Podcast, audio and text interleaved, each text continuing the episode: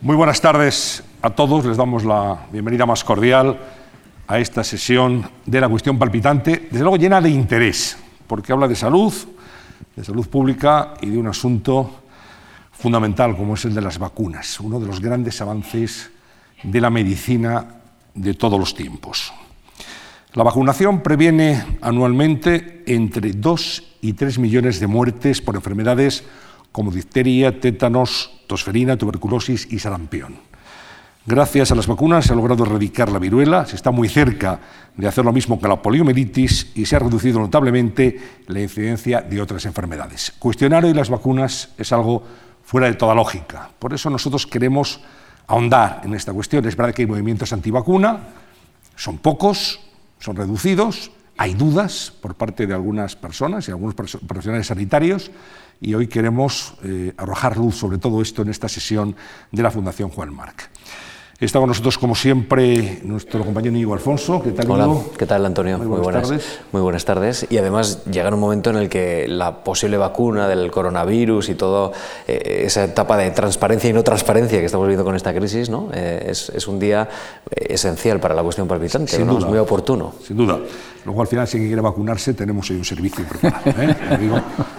¿Cuántos de ustedes se han vacunado de la gripe este año? ¿Pueden levantar la mano? ¿Son tan amables? Oh, ya. Bueno, bueno. Bueno, es un grupo de conversos. Estamos preguntaremos a, los expertos. Muchas, muchas gracias. Bueno, Ignacio López Goñi, muy buenas tardes. Muy buenas tardes. Un placer tenerle aquí. Ignacio López Goñi es catedrático de microbiología de la Universidad de Navarra y es coautor de este libro que lleva como título ¿Funcionan las vacunas? La respuesta es indudable. Sí, funcionan y funcionan muy bien, afortunadamente. Muchas gracias. A vosotros. ¿Qué porcentaje tenemos de vacunados de gripe? Pues yo creo que estaba igual, eh, casi el 50%. Sí. ¿eh? Bueno. Bien, bien. ¿Y, en la población general? Menos. Menos. Menos. Ya depende por, por sectores, ¿no? Pero los datos de vacunación de este año yo no, no, los tengo todavía, pero estamos igual en un menos de un 60%. Menos de un 60%, bueno. Sí. O sea que aquí en la Fundación Juan Marc, digamos que cumplimos con creces los, los sí, estándares. Estamos ahí, estamos Muy bien. Federico Martinón Torres, muy buenas tardes. Hola. Bienvenido también. Eres jefe de pediatría del Hospital Clínico de Santiago de Compostela. Las vacunas se asocian a los niños, pero no solo a los niños, los adultos también tienen que vacunarse. Sin duda, no son solo una cosa de niños, aunque paradigmáticamente y donde más éxito hemos tenido es en la aplicación de vacunas en niños, pero efectivamente hay vacunas a lo largo de toda la vida. Bien, vamos a comenzar por el principio, si les parece. ¿Qué es una vacuna? ¿Cómo podemos definir la vacuna? ¿Qué contiene la dosis que eh, nos eh, administran cuando acudimos al especialista? A ver, una vacuna es un medicamento que administramos para, de alguna manera, estimular el sistema inmune eh, para que tus defensas se preparen ante un posible patógeno que puede ser una bacteria, un virus o otro parásito. Por lo tanto, en ese sentido, las vacunas lo que llevan es muchas veces, o lo que son las vacunas vivas, llevarían ese patógeno atenuado, ¿eh? es decir, no virulento, o vacunas muertas, que en lo que, lo que hacemos es, eh, trozos o, el patógeno muerto, el virus muerto, o trozos de él, una proteína, lo que fuera. Eso se administra, en definitiva, para eh, entrenar tu sistema inmune para que cuando en una posible infección aparezca, tú tienes todo tu sistema inmune ya montado, todas tus defensas, para que ataquen, bloqueen y neutralicen a ese patógeno. Las vacunas suelen llevar, por lo tanto, partes de los, de los virus, de las bacterias. ¿Y qué más llevan? Y además suelen llevar lo que se denominan adyuvantes, que son sustancias que ayudan a esa estimulación del, eh, del sistema inmune. Y luego pueden llevar algunos reactivos pues, para evitar eh, eh, que se contaminen los reactivos, etc. ¿vale? Pero principalmente es lo que denominamos el antígeno, el virus, parte del virus, de la bacteria, y el adyuvante. Y hay vacunas que valen para toda la vida y otras que necesitan dosis de recuerdo o vacunación anual, como es el caso de la gripe. Sí, efectivamente, depende de la enfermedad de las características de la enfermedad que tratamos de prevenir y también de las características de la vacuna de la que disponemos. Hay virus que se modifican cada año, como es el caso de la gripe, lo que nos obliga con la tecnología actual a hacer una nueva vacuna o casi nueva vacuna cada año. Y hay otras enfermedades en que el virus o la bacteria son muy estables y esa vacuna puede funcionar siempre y no necesitamos poner recuerdos. Eso es, no hay una regla general aplicable, sino que depende de cada enfermedad y de cada vacuna. Señor López Goñi, eh, ¿debería ser obligatoria la vacunación en España? Pues eso es una buena pregunta, ¿no? Yo una vez la hice, yo soy muy activo en Twitter, me hice esta pregunta en Twitter y había mucha gente que contestaba, eh, ¿por qué hacemos obligatorio el cinturón de seguridad?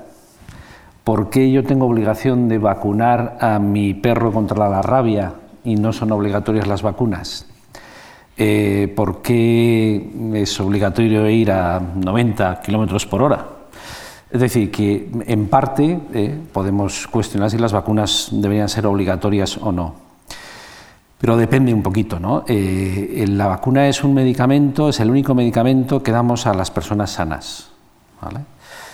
Y eso hay que tenerlo en cuenta, en algunos países las vacunas se han hecho obligatorias. En España las vacunas no son obligatorias, eh, pero el sistema sanitario español funciona muy bien. Tenemos una, en general una buena cultura de la vacunación, probablemente pues porque todos los sistemas de pediatría, los pediatras, las enfermeras, los enfermeros, médicos de atención primaria están muy mentalizados y realmente las tasas de vacunación en España en general son, son buenas. Puede haber colectivos o grupos o algunas bolsas, digamos, epidemiológicas que están sin vacunar, ¿verdad? Pero en general las coberturas vacunales eh, son buenas, ¿no? Con lo cual, aunque ahí hay debates si hacemos obligatorias o no obligatorias, en mi opinión personal, eh, yo creo que de momento es mejor dejarlo como está, porque a veces hay un cierto rechazo si haces algo obligatorio, pero mientras las coberturas vacunales sean buenas en, en niños, sobre todo estamos hablando, no en adultos, pues yo no las haría obligatorias, ¿no? a no ser que haya una eh, necesidad sanitaria, ¿no? es decir, un rebrote, un repunte, de repente que haya un brote de sarampión, o en algunos casos que ha ocurrido en, España, que ha habido algunos eh, casos puntuales, incluso eh, un juez ha obligado a vacunar pues, a toda una comunidad, a un, colegio, etcétera, ¿no? Pero eso ya son casos puntuales. ¿no? Bueno, esa es mi opinión, no sé si tú... Sí, yo básicamente coincido. Yo pienso que la obligatoriedad de las vacunas no resuelve ni ha resuelto en ningún país el problema que pueda ser o que pueda acontecer como consecuencia de antivacunas o de dudas vacunales. Yo creo que es una cuestión de información y de educación. Nadie que sepa cómo funcionan las vacunas, qué es lo que hacen y los beneficios que tienen, negaría la posibilidad de la vacunación a su hijo. La mayoría de la gente que no vacuna a sus hijos lo hace por miedo, por miedo, por dudas que alguien no ha sido capaz de resolverle o porque yo mismo, leyendo lo que leo en Internet o escuchando a veces algunos profesionales, por llamarlos de alguna manera, lo que dicen sobre las vacunas, yo tampoco vacunaría a mis hijos. Y eso es lo que hay que entender, que detrás de el que no vacuna en general no hay una proactividad en contra de las vacunas, sino dudas, temor, y creen que el no vacunar es una opción más segura o mejor que el vacunar. Por eso pienso que con información y educación resolveríamos casi todos los problemas relacionados con, con las vacunas. Claro, es que parece mentira que en pleno siglo XXI, en el que estamos, con el grado de información que existe, con la eficacia probada de las vacunas, con los millones y millones de vidas que han salvado, todavía hay gente que plantee o, la negativa a las vacunas directamente o dudas. Autismo eh, tiene principios eh, que pueden ser eh, perjudiciales para un niño, para un bebé, aluminio. Bueno, hay muchísimas teorías. Me gustaría que ustedes pues, pudieran explicar, supongo que, que entienden estas dudas, y cómo se puede les explicar a un padre que ahora tenga eh, en este momento esa, esa, diatriba lo que tiene que hacer, que no es otra cosa que vacunar a su hijo. ¿Qué, les diría?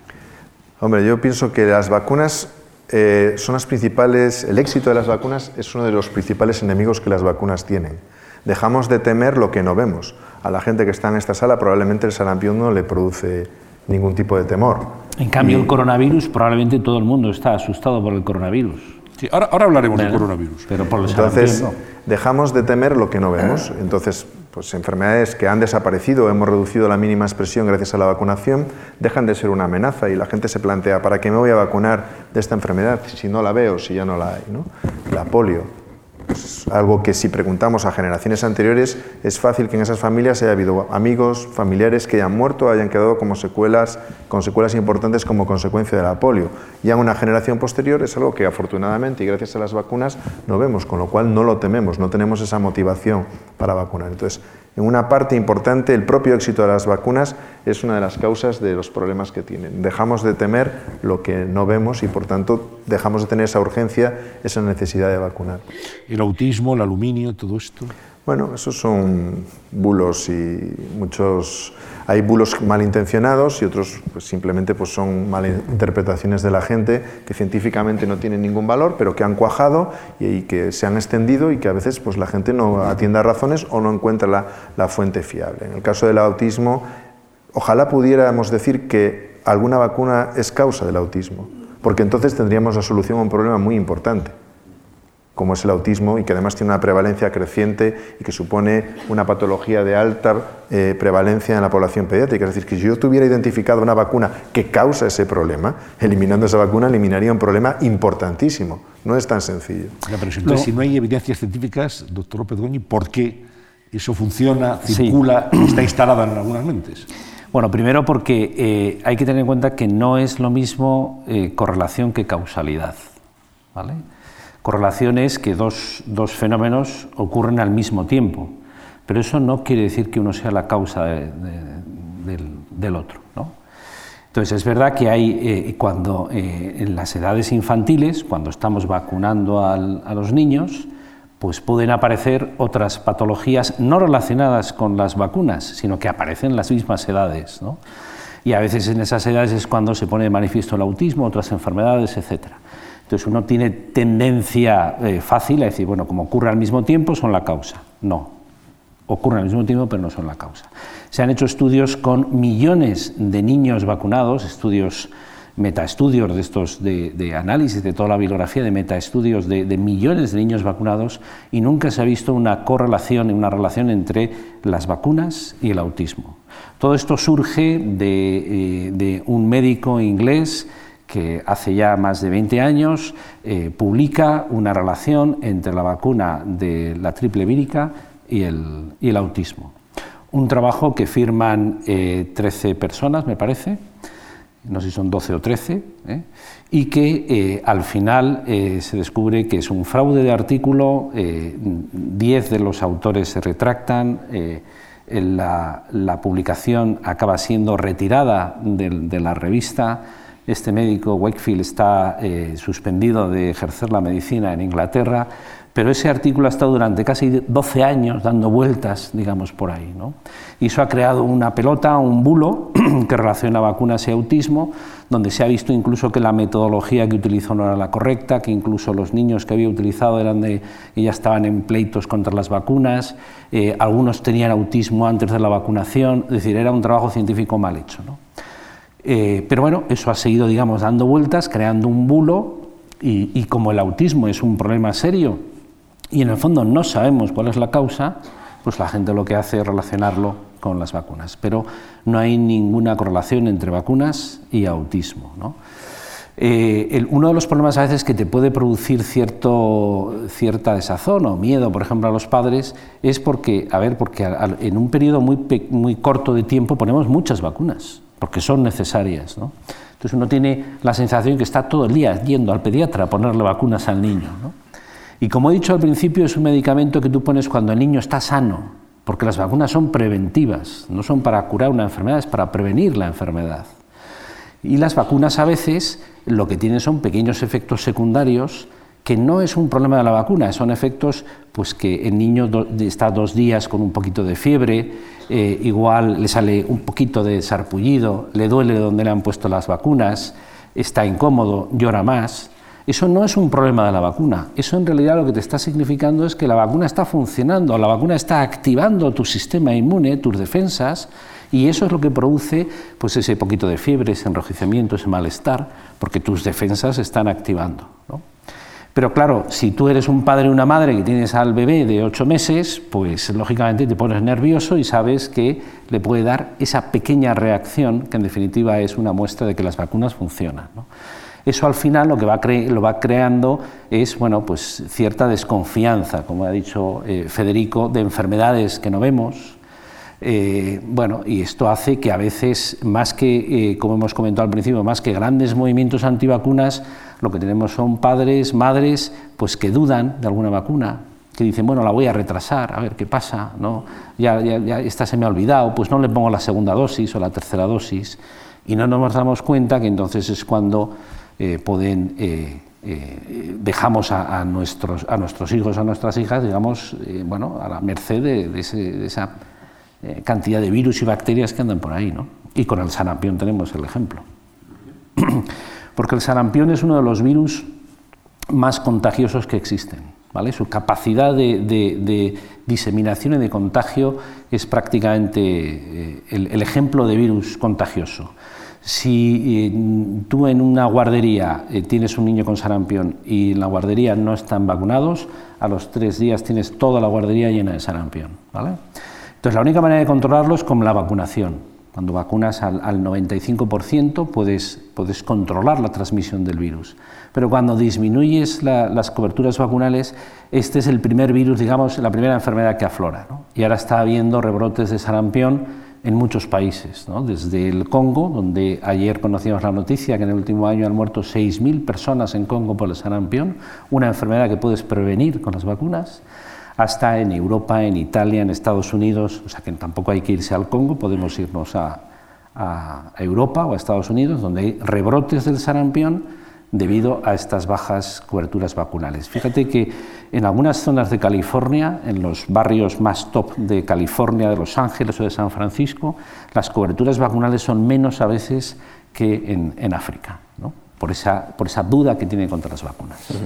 Sí, paradójicamente estaba leyendo, eh, Francia es el país con el mayor número de escépticos con las vacunas, pero Ruanda tiene la mayor tasa de aceptación de las vacunas, es decir, probablemente sea una cuestión de necesidad, ¿no?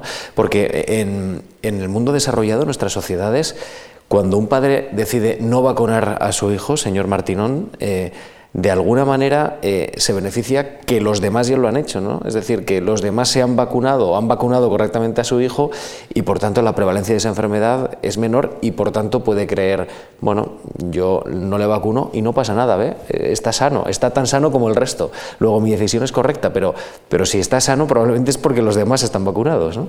Efectivamente, no debemos olvidar que las vacunas no solo protegen a las personas que se vacunan, sino que tienen un efecto que llamamos protección colectiva o de rebaño, y es que si un número suficiente de gente está vacunado, el microorganismo deja de circular y por tanto se protegen también aquellas personas que no están vacunadas. Pero si no hay un número suficiente de gente vacunada, esa protección colectiva desaparece en función de lo infecciosa que sea la enfermedad. Eso pasa antes o después, como nos comentaba hace un momento el ejemplo del sarampión, es la más contagiosa y es la primera que reaparece en cuanto dejamos de vacunar. Entonces, indudablemente, el no vacunar a nuestros hijos, lo primero que nos debe importar es que realmente lo estamos poniendo en riesgo a él. Pero es cierto que no es un, raciocinio justo, puesto que es cierto que se está beneficiando del resto de las personas de su entorno que sí se están vacunando.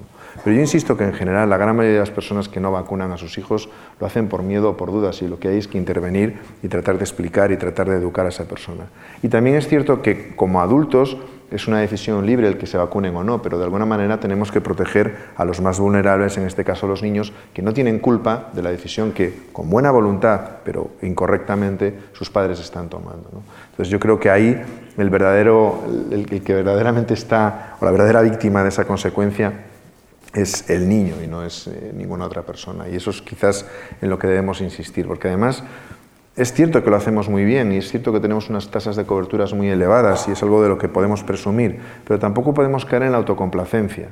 Es decir, es cierto que tenemos 90 y pico por ciento de cobertura vacunal, pero por diferentes motivos, no necesariamente antivacunas, pueden ser por dudas, pueden ser por motivos de accesibilidad al sistema sanitario, puede haber múltiples razones. Hay un pequeño porcentaje que cada año no se vacuna y eso supone una bolsa de gente susceptible y debemos trabajar para que eso no pase Primero, para proteger a esas personas, pero después para proteger también esa protección que tenemos general colectiva frente a las vacunas. Y eso es información, es educación, es evaluar por qué la gente no se vacuna.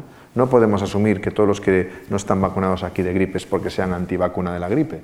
Puede ser porque no estén informados, porque no hayan ido al médico porque les queda lejos o no coincide con el horario de trabajo y no es compatible, o puede ser que su vecina o su vecino le ha convencido de que no. Es decir, puede haber muchas motivaciones detrás del hecho final de que un sujeto no se vacune.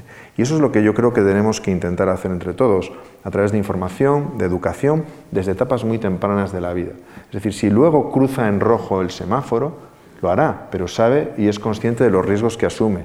Lo que no podemos es exigir sin haber formado y educado correctamente. Señor López Goñi. Eh, me he olvidado de la pregunta, perdón. sí, el hecho de que los demás de alguna manera nos vacunan. Ah, sí, sí, sí, sí. Eh. Vale, vale, vale.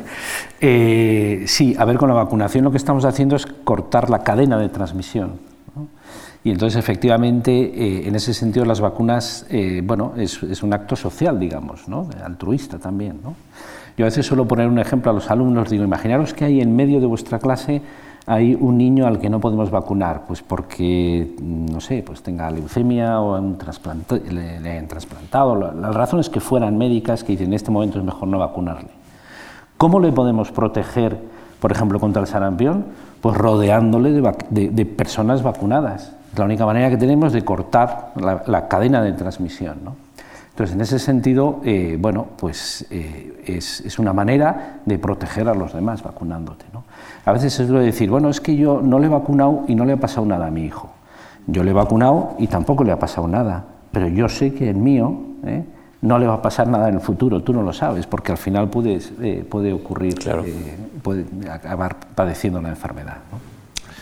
Doctor Mantirón. Poner un ejemplo al hilo de eso, que es muy visual y que puede ayudar a entender bien esto de la protección directa e indirecta, y es cuando tú vas en el coche con el cinturón de seguridad, eh, aunque, no siempre, aunque no lleves el cinturón de seguridad, no quiere decir que vayas a tener un accidente, es un juego probabilístico. Pero hay que entender que el que no se vacuna no solo no se pone el cinturón de seguridad, sino que circula en dirección contraria, es decir, está poniendo en peligro a otras personas de la comunidad. Con lo cual es la parte individual, pero también el impacto global que eso tiene. Perdón por la interrupción, pero... No, no, perfecto, es muy, muy gráfico. Le iba a preguntar por su colectivo, de los médicos, ¿cómo es posible que haya médicos que no se vacunen? Y que están en contacto permanente con, Es una buena pregunta y ahí sí que mi posicionamiento es más radical. Del mismo modo que no creo que la obligatoriedad de las vacunas solucione el tema desde el punto de vista de la población general, creo que en el profesional sanitario el nivel de exigencia tiene que médicos, perdón, médicos, enfermeros, sanitarios. Para mí el nivel de exigencia que deberíamos tener en el profesional sanitario debería ser mucho mayor y las medidas muchísimo más taxativas. Es decir, hay una dejación de funciones en ese sentido y pienso que tanto las autoridades sanitarias como los colegios de médico deberían ser muchísimo más eh, estrictos, estrictos en este aspecto. Es decir, si un médico o una enfermera sale diciendo que, bueno, yo soy de los que no me lavo las manos porque me va bien, o en mi experiencia no hace falta usar antibióticos porque uso remedios homeopáticos, inmediatamente nos tiraríamos de, las, de los pelos y esa persona se inhabilitaría. Bueno, pues un médico que presume de que no utiliza las vacunas o de que las vacunas, cualquier teoría conspiranoica, pues creo que habría que investigarlo y en su caso inhabilitarlo porque creo que es peligroso y puede estar tan desactualizado en otros temas como lo está en el tema de la vacunación. Con lo cual, para mí, la actitud sería totalmente diferente. ¿Sería una falta de compromiso con su paciente? Para mí lo es, desde luego. No olvidemos que la razón fundamental por la que un médico se vacuna, por ejemplo, de la gripe, no es el hecho de que pueda o no contraer la gripe, que también, sino que realmente formamos parte de un cordón de protección de la población que es más vulnerable. Como médicos atendemos precisamente a la gente que más riesgo puede tener en caso de estar en contacto con una gripe. Con lo cual es una responsabilidad, es un compromiso profesional. A mí me gusta verlo de esa manera y eso es algo que, por ejemplo, comparto con mis alumnos y les digo, bueno, para mí es como un marcador de cuán comprometido es tu médico contigo. ¿no? Es decir, si no es capaz de vacunarse por ti, no sé si va a ser capaz de hacer otras muchas cosas o de dejar de dormir muchas horas pensando en tu caso. Es decir, es un buen marcador del compromiso de ese médico con su profesión. Señor yo, comparte. Eh, bueno, yo no soy médico, ¿eh? soy biólogo, médico, yo me dedico al bicho, me dedico al microorganismo, ¿verdad? Pero ya como usuario, digamos, del sistema, ¿no?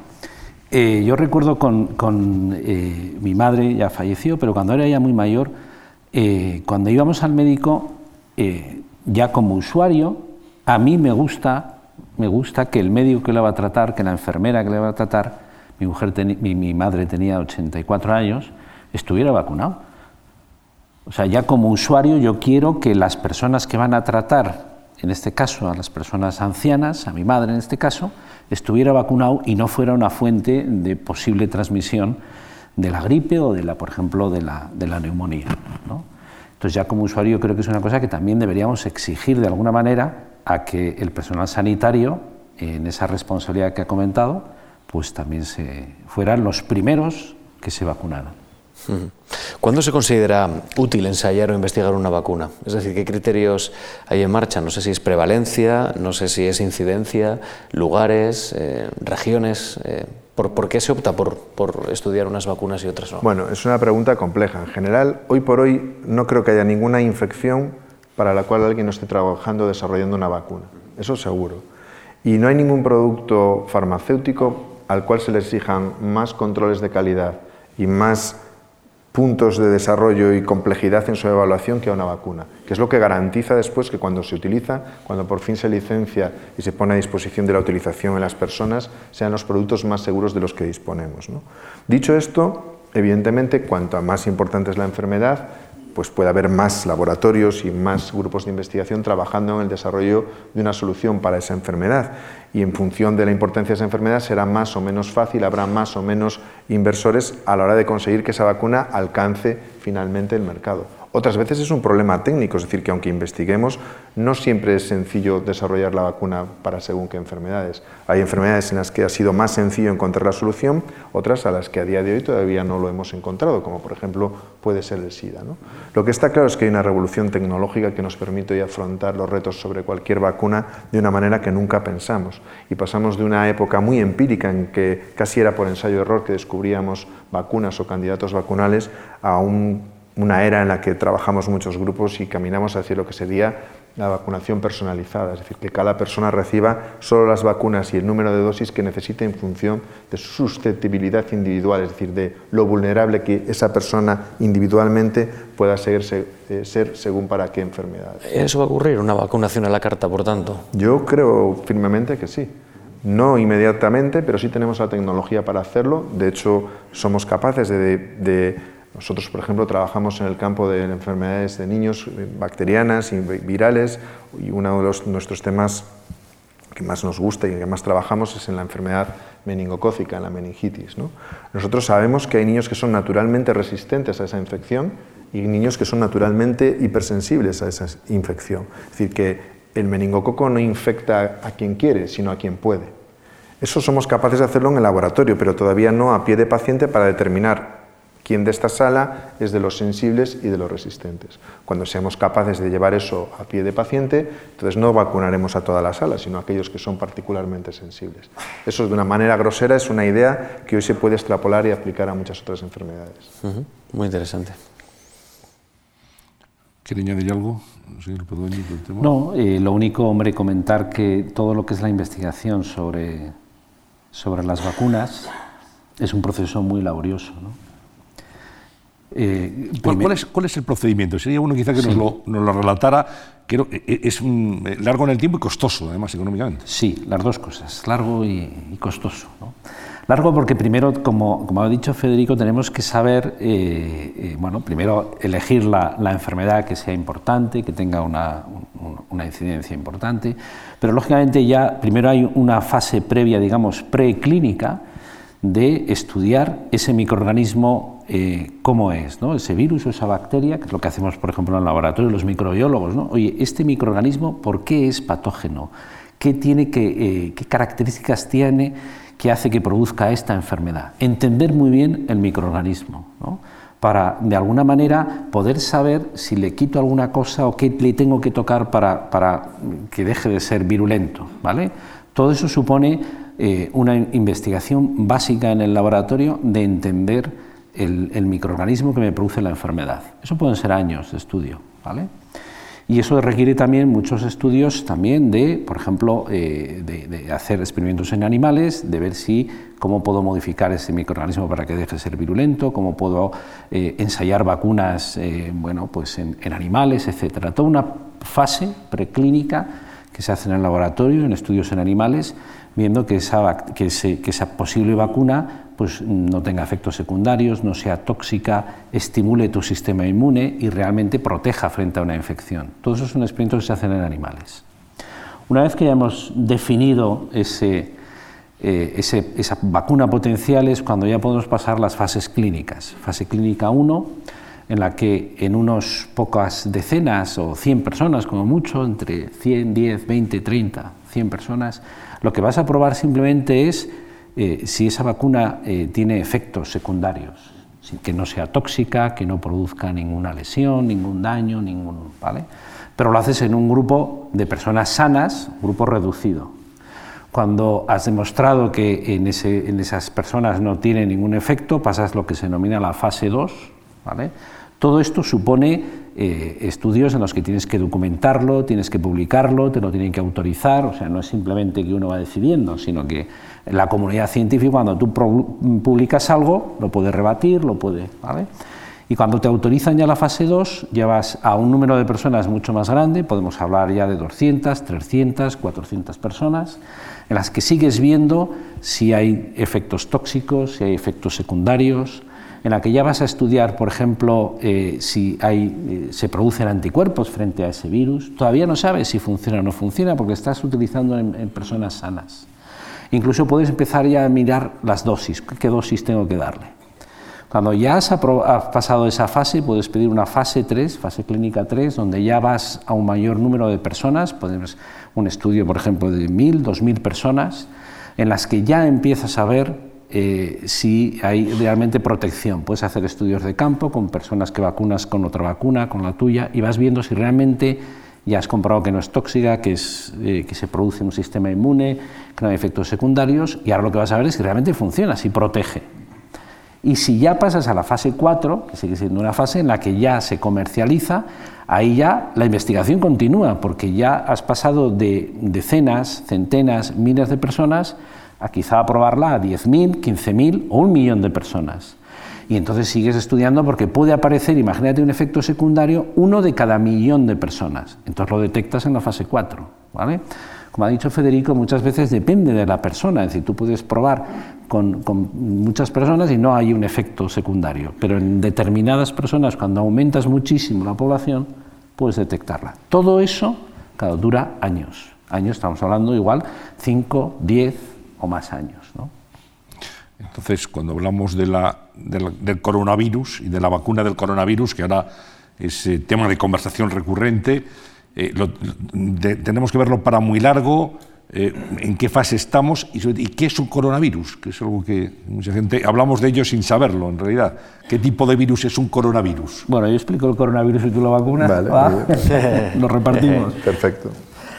Bueno, eh, virus hay muchos. Los virus hay muchos tipos distintos de virus y los coronavirus son un tipo concreto de virus. Se llaman coronavirus porque cuando uno los mira así con el microscopio electrónico, pues tienen como una especie de corona de pétalos y de ahí viene el término coronavirus.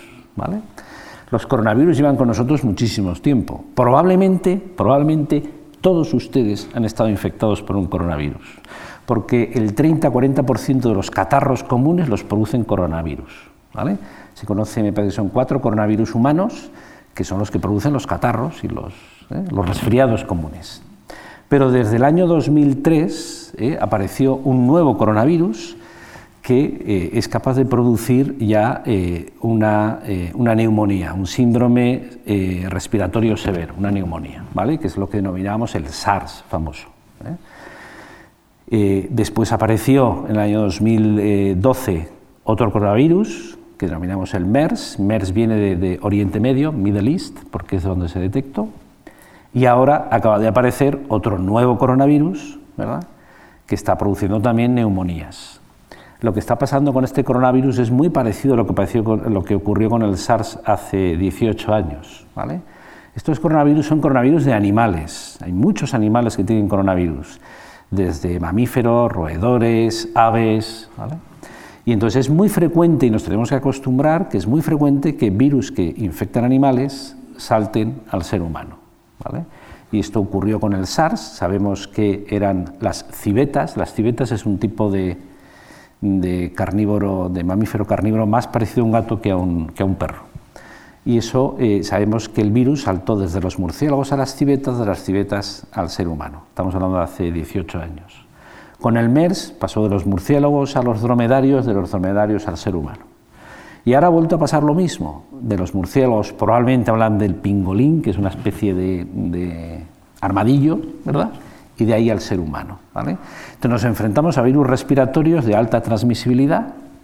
Se está transmitiendo muy rápidamente en China. El 98% de los casos están en China y todos los muertos hasta ahora, excepto uno, están ocurriendo en China. O sea, es un problema muy localizado. Pero es un virus muy transmisible, con una letalidad de momento pues de un 2%, que es menos de lo que había con otros coronavirus. Pequeño resumen, pero me estoy enrollando. La vacuna del coronavirus. Bueno, yo creo que antes de la vacuna diría que lo que la gente cree que le mata y lo que de verdad mata a la gente son cosas diferentes. Entonces, ahora mismo eh, la probabilidad de que te mueras de gripe es bastante más elevada que de que te mueras de coronavirus. Para, para gripe tenemos vacuna y una vacuna que funciona y que es segura. Y para coronavirus aún no tenemos vacuna y tardaremos un tiempo en tenerla. Pero hay que verlo también en sentido positivo, es decir, estamos viendo por primera vez una pandemia transmitida en directo, o lo que podría ser una pandemia emergente transmitida en directo, como en su día empezamos a ver guerras en directo, es como un espectáculo, nunca habíamos visto algo así. Estamos viendo todos los procesos de una pandemia en directo. Y hay que ver la parte positiva de esto. Primero, la respuesta científica es increíble. Hay que pensar la velocidad a la que todo está pasando. En pocas semanas estaba identificado el microorganismo. En pocas semanas teníamos el genoma completo del microorganismo. Se estaban tomando las medidas adecuadas. Había coordinación y rapidez en la transmisión de información. Pensemos eso en el SARS, sin ir más lejos. Ya no digo el SARS o el MERS coronavirus que fue hace poco. No tiene nada que ver. Es decir, eso es una, primera eh, lectura que creo que tiene que ser muy positiva.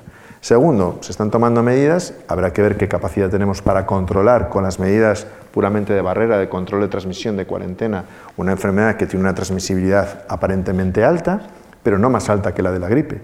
Se estima que aproximadamente su capacidad de transmisión es de 3, alrededor de 3, es decir, que una persona infectada infecta a otras tres personas, ¿no? como la gripe estacional.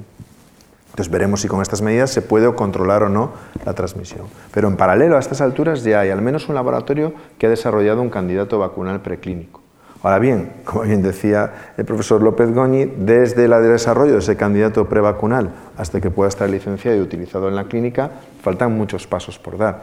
Si la situación es de una pandemia, se acelerará todo el proceso, etcétera, etcétera, etcétera. Pero aún así, llevará tiempo. Y el ejemplo lo tenemos cuando fue la pandemia gripal, el H1N1 donde se desarrolló una vacuna rapidísimamente, muy rápido, en un año y pico, pero cuando estaba disponible, el pico de esa pandemia ya estaba descendiendo. Y la pandemia resultó ser menos grave que lo que se anticipaba por los resultados preliminares. Eso llevó a la gente a un efecto casi rebote, desconfianza, si se había exagerado, Claro, los productores de la vacuna se quedaron con la vacuna, no sabían qué hacer con ella una vez que la habían desarrollado, porque total, como no era tan grave, ¿para qué la íbamos a utilizar?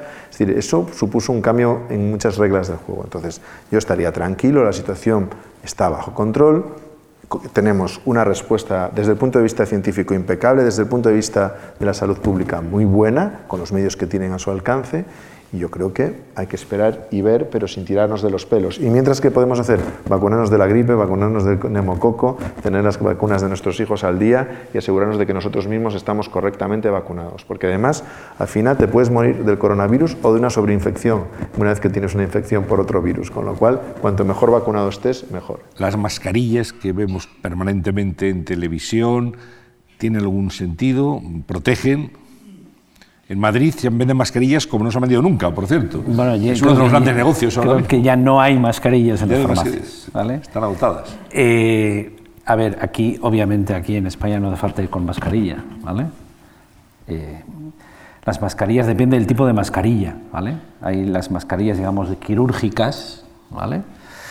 Estas en realidad eh, lo que para, entender si funciona hay que, hay que entender cómo se transmite este virus. Y que este tipo de virus se transmiten por esas pequeñas gotículas que todos emitimos al estornudar, al toser, al hablar.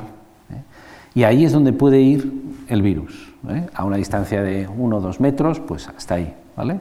Entonces, en realidad esas mascarillas lo que hacen es evitar que eh, esas gotículas que tú emites salgan por ahí. O sea, que tiene una función más Eh, cuando vemos eh, esas imágenes de los chinos con las mascarillas, no es, que, no es que no quieren infectarse o no quieren infectar a otro. O sea, tiene más, más valor el evitar que esas gotículas salgan al, exterior. Si quieres realmente eh, evitar, tendrías que utilizar una mascarilla más de seguridad biológica, de las que llevan filtro, es distinto.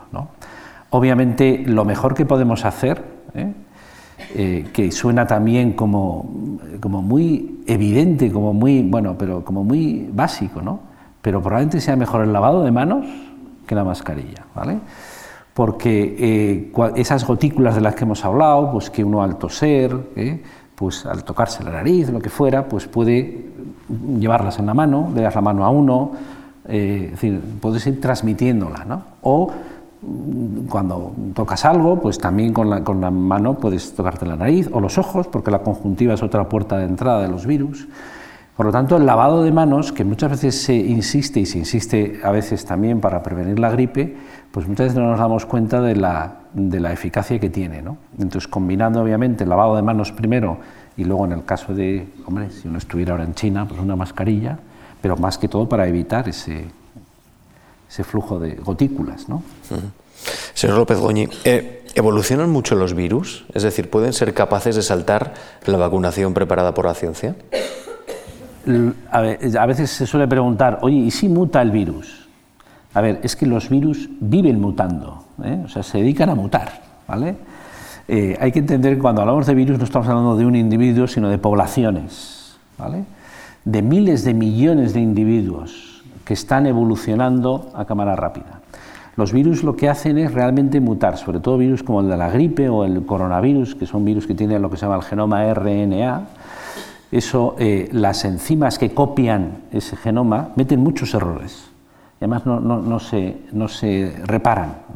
Y como además estamos hablando de millones de individuos, pues para que nos hagamos una idea es como si la evolución fuera a alta velocidad. Tienes mucha gente variando, ¿eh? con mucha variación.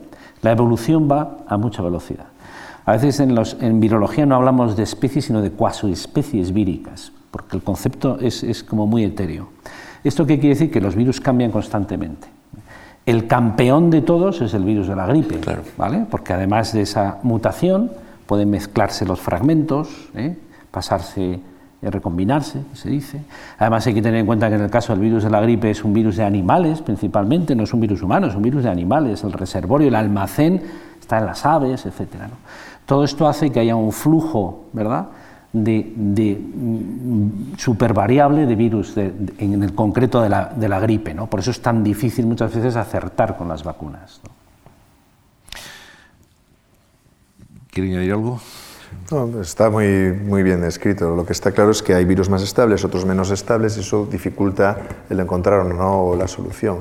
Quizás el paradigma del esquivo es el del SIDA, que es tanto lo que muta que una misma persona infectada, el virus inicial que le infecta al que tiene pasados unos años, son prácticamente distintos solo de lo que se ha modificado en el interior de esa persona. Por tanto, por eso la vacuna no es que no funcione, sino que funcionaba frente al virus que originalmente le infectaba, pero se modifica tanto ese virus que después es como si fuera un virus totalmente diferente y las defensas para las que se entrenaron con esa vacuna no funcionan frente a ese nuevo virus que tiene pasados meses, años. Es decir, bueno, para eso estamos todavía peleándonos con muchas enfermedades, con lo cual eh, lo, la pena es que aún no tenemos vacunas frente a todas las enfermedades, pero que no utilicemos las que tenemos es realmente absurdo. Bueno, luego también ha habido grandes éxitos, ¿no? Es decir, también ha habido virus bueno, pues que son mucho más estables, que cambian mucho menos, y que además, eh, bueno, pues las características de ese virus ha facilitado, estoy hablando de la viruela, ¿eh?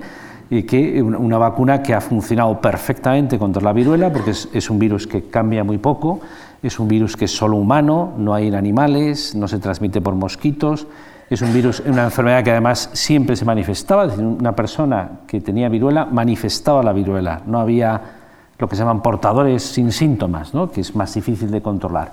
Todo eso, todo eso hizo que la vacuna funcionara francamente bien. También que es la primera enfermedad infecciosa humana erradicada del planeta. No hay viruelas desde el año 1980. Y eso ha sido gracias a que el virus tenía unas características, pero a la vacuna. Las vacunas. Eh, usted ejerce la medicina en Galicia, usted la investigación en Navarra, estamos en Madrid. ¿tiene sentido alguno el que las comunidades autónomas tengan mm, calendarios de vacunación distintos? En unas comunidades a una edad se pone una vacuna, en otras otro. ¿No sería más lógico tener un calendario vacunal para todo el país? Bueno, yo creo que es una muy buena idea, un deseo muy bonito, que no se ha ejecutado bien y que es poco factible, sobre todo si tenemos en cuenta que la sanidad está transferida a cada comunidad y que al final tenemos una salud pública atomizada y que, bueno, que sigue los recursos y los procedimientos propios de cada una de esas comunidades, lo que dificulta cualquier coordinación en ese sentido. Entonces, dicho esto, creo que deberíamos caminar y la idea sería que por lo menos en España todos los niños y todos los adultos, es decir, que el calendario vacunal fuese común en el sentido de garantizar que todos tengamos, desde el punto de vista de la protección mediante vacunas, los mismos derechos. Ahora bien, esto se ha interpretado para mí negativamente buscando en ese calendario común un calendario de mínimos, cuando lo que deberíamos garantizar, porque políticamente no suena bien, lo que deberíamos garantizar es que todos los niños y todos los adultos y todas las embarazadas tengan una serie de vacunas como mínimo, es decir, que tengan airbag, que tengan cinturón de seguridad, que tengan lo que tienen que tener de serie, pero si a mayores alguna comunidad quiere invertir en que tengan airbag de pasajero o que tengan algún otro medido de, medido de frenado rápido, no lo sé, alguna otra tecnología, porque quieren invertir en eso, pues allá esas comunidades. A mí, como vacunólogo, me parece muy bien. Creo que no hay inversión más rentable en el futuro de un país que las vacunas. Y de hecho podemos medir el desarrollo de un país por la composición de su calendario vacunal. Cuanto más potente y desarrollado es un país, más completo es su calendario vacunal. Por tanto, deberíamos trabajar hacia un calendario único y deberíamos trabajar con esa perspectiva, pero sin cortarle las piernas a los más altos de la clase para que todos seamos igual de bajos. Dicho esto, creo que el verdadero problema para tener un calendario único amplio está no en discutir qué hacemos con el dinero miserable que se utiliza en vacunas, que es menos del 1% del presupuesto farmacéutico, sino aumentar el dinero que se invierte en vacunas. Estamos hablando de vacunas, la gente se rasga las vestiduras, la gente habla de conspiraciones, habla de los lobbies farmacéuticos, cuando es el 1% de todo lo que se gasta en fármacos se gasta en vacunas. El 1%. Lo que hay que hacer es aumentar el 2% y vacunar con todas las vacunas que tenemos, en vez de estar discutiendo miserablemente en qué usamos ese 1%.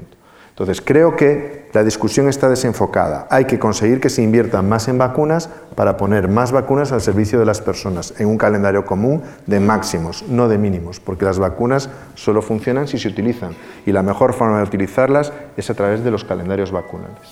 Usted habla de una inversión rentable, pero ¿quién toma la decisión de eh, invertir en, una, un tipo, si, me permite la palabra en salud pública, la, la palabra inversión, pero, pero ¿quién toma la decisión de aplicar unas vacunas con unos laboratorios, entiendo, con un tipo de garantías. Existen unos criterios objetivos, unos criterios establecidos que son públicos a la hora de tomar una decisión de ese tipo. Pero somos muchos los expertos que creemos que muchos de esos criterios están obsoletos. Se nos pide, yo soy investigador clínico, trabajo en el desarrollo de múltiples candidatos vacunales, estamos buscando nuevas tecnologías para descubrir nuevas vacunas y sin embargo las vacunas se siguen evaluando con metodologías casi arcaicas. Entonces es necesario cambiar el chip. De nada sirve que desarrollemos nuevas vacunas si esas vacunas no se utilizan. Entonces, al final, aunque se disfrazan de criterios técnicos, la mayor parte de las veces son criterios puramente económicos. Y es que en el pocillo de las vacunas solo está el 1% del dinero. Con lo cual, al final, es cierto, el técnico que tiene que decidir, pues no tiene forma y prioriza en la que es más barata o más eficiente. Pero el criterio tendría que modificarse. Habría que plantearlo de otra manera y desde un punto de vista de la salud global de todos los que estamos aquí, habría que ver cuánto estamos dispuestos a invertir para evitar esa enfermedad, en vez de poner límites arbitrarios económicos, los que es, que es, lo que utilizamos habitualmente, y si se llega a este punto entra y si no se llega a este punto no entra. Yo puedo sin mirar decir que cualquier vacuna nueva que se desarrolle, excepto una vacuna frente al SIDA, la tuberculosis o, malaria o una vacuna frente a una pandemia emergente tipo coronavirus o nuevo, no va a entrar nunca en calendario por criterios de eficiencia. ¿Por qué? Porque el desarrollo es tremendamente complejo, las incidencias de estas enfermedades son bajas, es decir, no son muy frecuentes los números de casos y por tanto, si utilizamos esos criterios actuales, nunca van a entrar en calendario. Y no olvidemos que la responsabilidad de la gente que nos dirige en salud pública no es solo prevenir lo que estamos viendo, sino lo que pueda venir. Claro. Y por tanto no hay que poner las vacunas cuando ya tenemos esta pila de cadáveres de esta enfermedad, sino empezar aquí, antes de que se acumulen.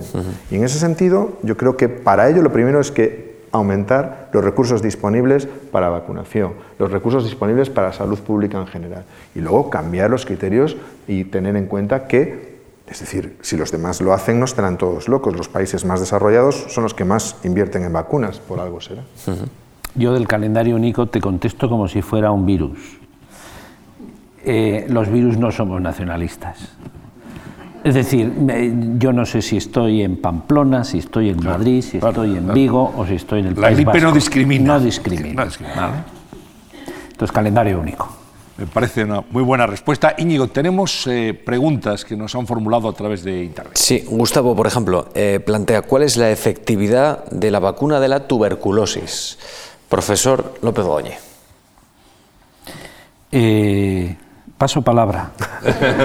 No, ya, esto se lo dejo a, Federico. Bueno, es una pregunta difícil. La única que tenemos actual de, de, vacuna de tuberculosis, que es la vacuna de BCG, que por cierto no utilizamos ya sistemáticamente, sino solo en situaciones de riesgo, tiene una efectividad moderada que es alta para las formas invasoras, es decir, para tuberculosis miliar, formas muy graves de tuberculosis, pero no para la forma habitual que vemos de tuberculosis y que todos conocemos que es la tuberculosis pulmonar.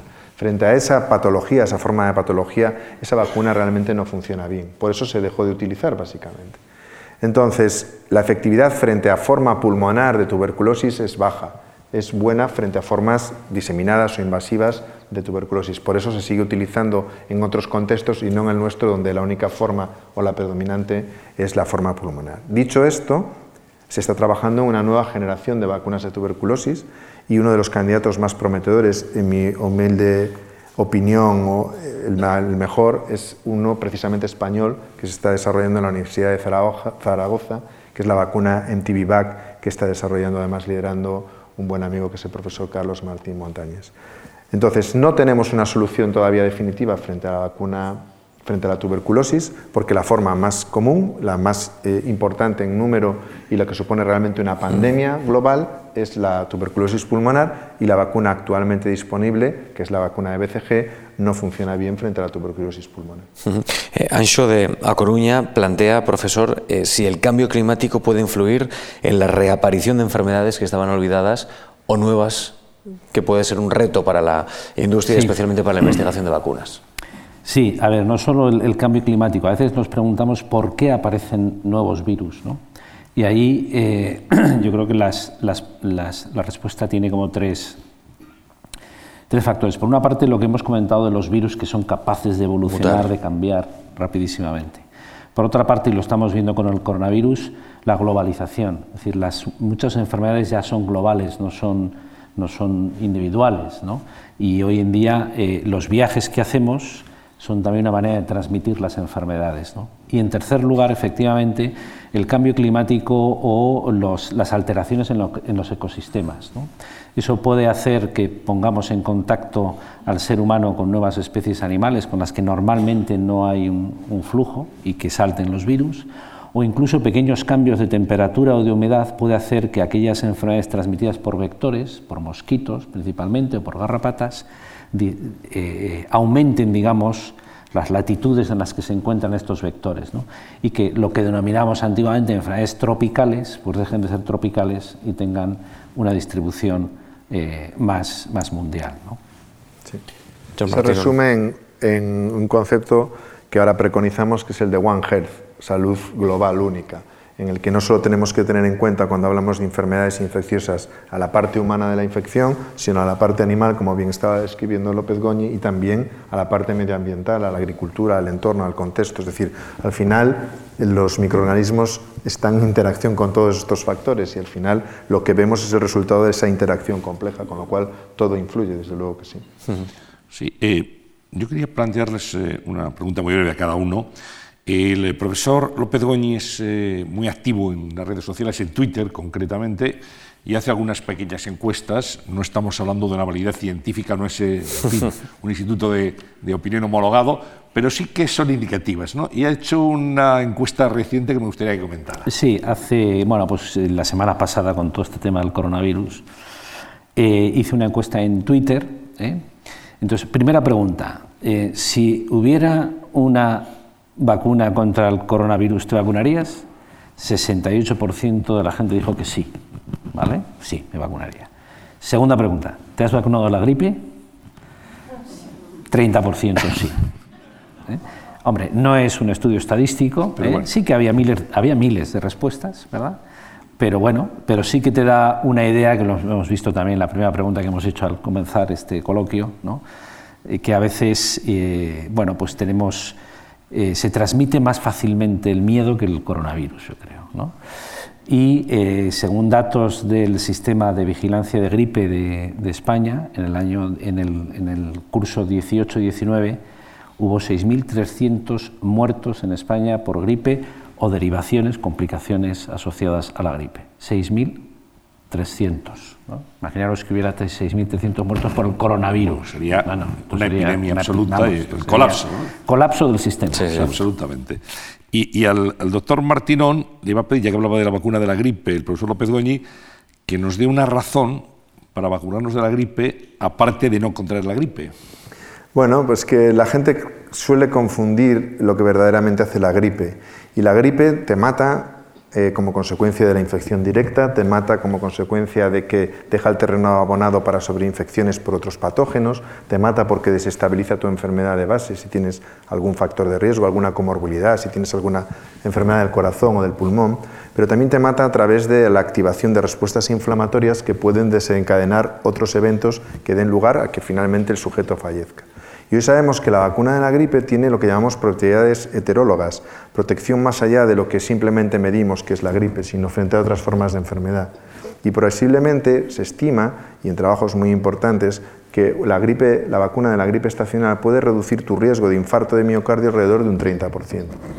Es decir, que si no te quieres vacunar por la gripe, vacúnate cada año para reducir un 30% tu riesgo de infarto de miocardio, que sería otra forma de verlo. ¿no? Lo cual a veces nos devuelve al punto inicial y es cómo se transmite la información y la percepción que de ello tenemos. Porque si decimos que te doy una vacuna frente a la gripe que tiene un 30% de efectividad y que hay que ponerse cada año, la gente diría, bueno, diría, hace lo que hace.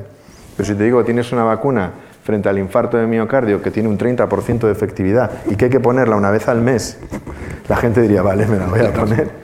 Es decir, es una cuestión de cómo se transmite a veces incluso la propia evidencia científica. Lo que parece claro ya para terminar es que la información es la clave, ¿no? que la gente se informe, evitar bulos, información de calidad, la pedagogía, la divulgación científica es fundamental. Y a eso se dedican ustedes también, aparte de su labor cotidiana en el hospital o en el laboratorio. Lo que no sé si, si tiene suficiente tiempo para hacer esta labor de pedagogía en las consultas, ¿no? con esos nueve minutos, ocho minutos por paciente. Es difícil, nos prodigamos como podemos. Eh, intentamos, yo creo que los dos en la medida de lo posible, a través de las redes sociales, a través de, de algunas acciones así de divulgación general, pero bueno, es difícil llegar a todas partes, pero bueno, yo en mi caso creo que es una parte también de, nuestra responsabilidad el transmitir y comunicar lo que hacemos en el laboratorio lo que hacemos en la clínica, precisamente para lograr el objetivo final en el caso de las vacunas, que es que el mayor número de personas posible se vacunen. La verdad es que nosotros, Íñigo, como, como, periodistas, tenemos también una responsabilidad, como todos los medios de comunicación, todos los profesionales de la información, ponernos también al servicio de los expertos para servir de correa de transmisión con la sociedad e intentar difundir esa información fideligna que sea útil.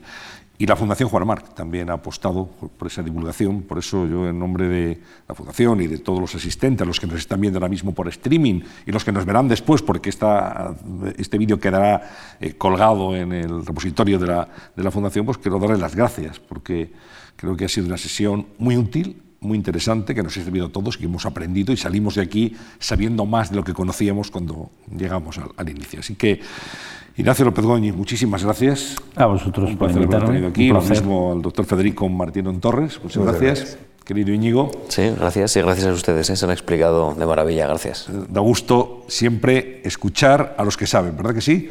Y ellos sin duda son expertos muy acreditados en esta mm. materia. A todos ustedes por su asistencia, muchas gracias muy y muy buenas tardes.